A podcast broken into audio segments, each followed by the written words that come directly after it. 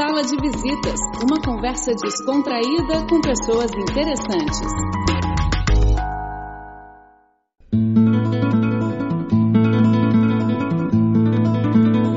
Caros ouvintes amigos, sejam muito bem-vindos ao nosso programa Sala de Visitas. E esta semana, dia 15 de agosto, marca os 45 anos das relações diplomáticas entre China e Brasil. E por isso hoje no nosso bate-papo vamos conversar com a senhora Gisele Federici, é chefe diretora da TV 247, sediada em São Paulo e transmitida uh, pela internet para todo o Brasil. Muito prazer e agradeço sinceramente muito sua participação. Eu que agradeço. Uh, vimos que este ano tem um fluxo muito intenso de visitas entre Brasil e China, por exemplo, na última semana. O governador paulista João Dória veio e antes o governador de Alagoas, o prefeito de Fortaleza e também, isso sem mencionar a visita do vice-presidente general Mourão a Pequim e também o presidente Bolsonaro deve vir em outubro. Uh, nesse caso, como a senhora vai analisar essa troca interpessoal muito intenso?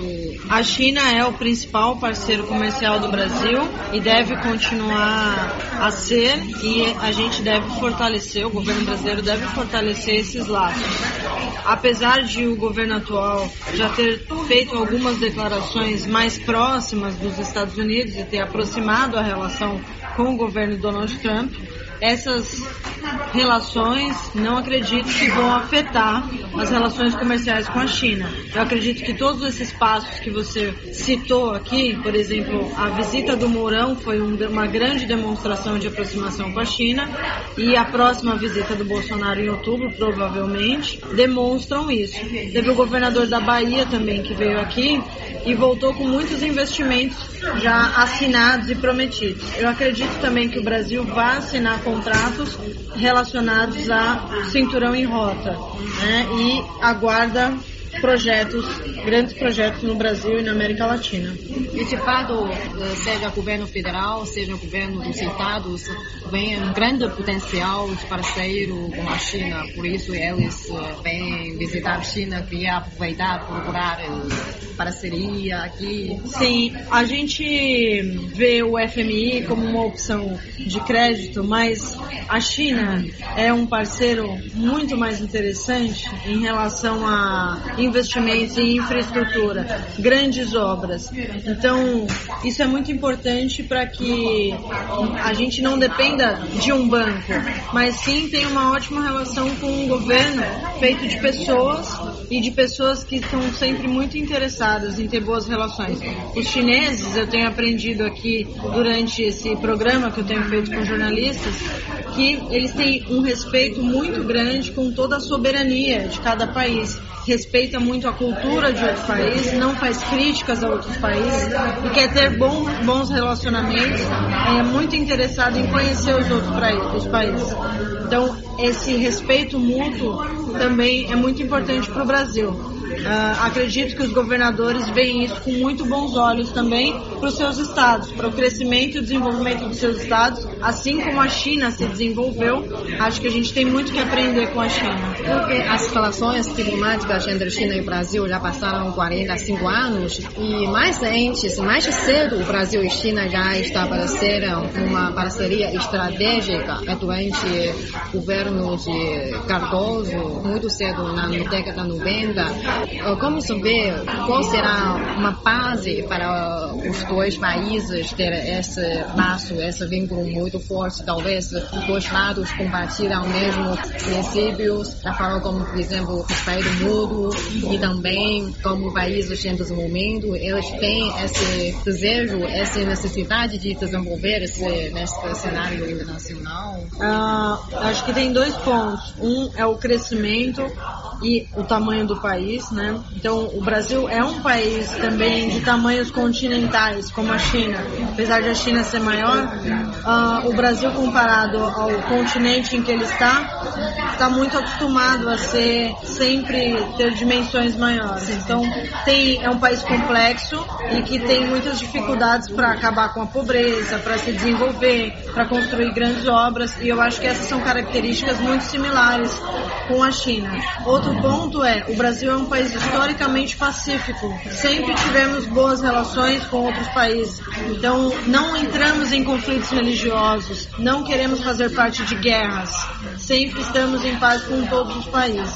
Então isso também acho que historicamente é parecido com a China, principalmente a China da reforma e abertura dos últimos 40 anos, né, que uh, se comunicar muito com os outros países. Então acho que a gente tem muito em comum. E também, uh, tanto China como Brasil são membros do BRICS, são membros uh, do G20, mas também países sempre do por isso esses dois países uh, têm mais endereço comum em defender o multilateralismo, defender interesses dos países em todo o veículo que eu trabalho, né, o Brasil 247, a gente defende um ponto de vista que é exatamente o ponto de vista do chinês, né, do governo chinês, que é o multilateralismo. Não queremos um mundo unilateral. Somos contra um mundo em que tudo é centrado nos Estados Unidos. Queremos um mundo os investimentos e o desenvolvimento seja mais dividido, que os países cresçam juntos. Então, o multilateralismo é o caminho mundial e por isso há uma guerra comercial acontecendo hoje e ela é inútil e só vai prejudicar as pessoas, assim como tem prejudicado empresários americanos e cidadãos americanos. Essa guerra tem que acabar. Estamos do ponto de vista uh, comercial, estamos do lado dos chineses nessa história. E também vimos que o tema econômico e também comercial tem sido a parte mais importante da parceria China-Brasil. E vimos que o comércio bilateral, especialmente as exportações brasileiras à China, já atinge uma dimensão muito grande. Como a parte brasileira avalia, vê essa, essa tendência? É um parceiro muito muito estratégico e isso só tende a crescer. Né? Temos estreitado relações com outros países, mas a China continua sendo o principal parceiro e eu acredito que num futuro próximo isso só vai aumentar. A China tem sido o maior parceiro comercial do Brasil e agora também se torna o primeiro maior investidor no Brasil. Então, como a senhora avalia investimento da China, porque muitos investimentos correm nas áreas de infraestrutura, eh, setor energético.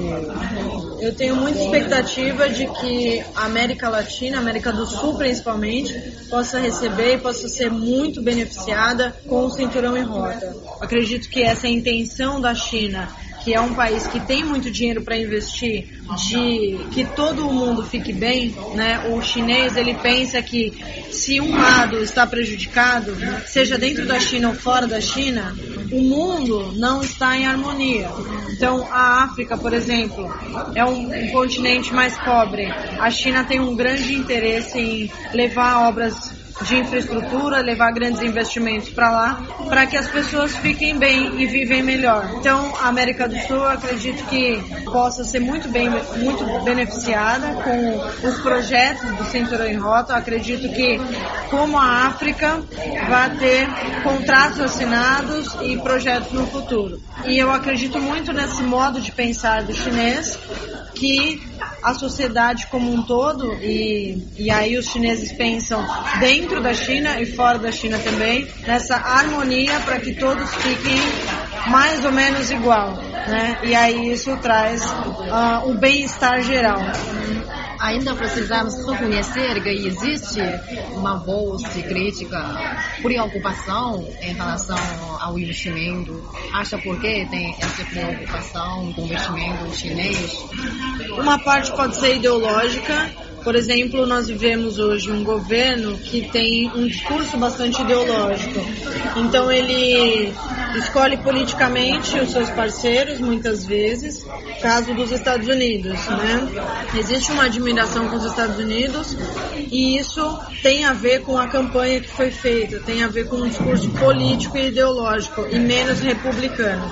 Então, um ponto é esse: a China é um país comunista.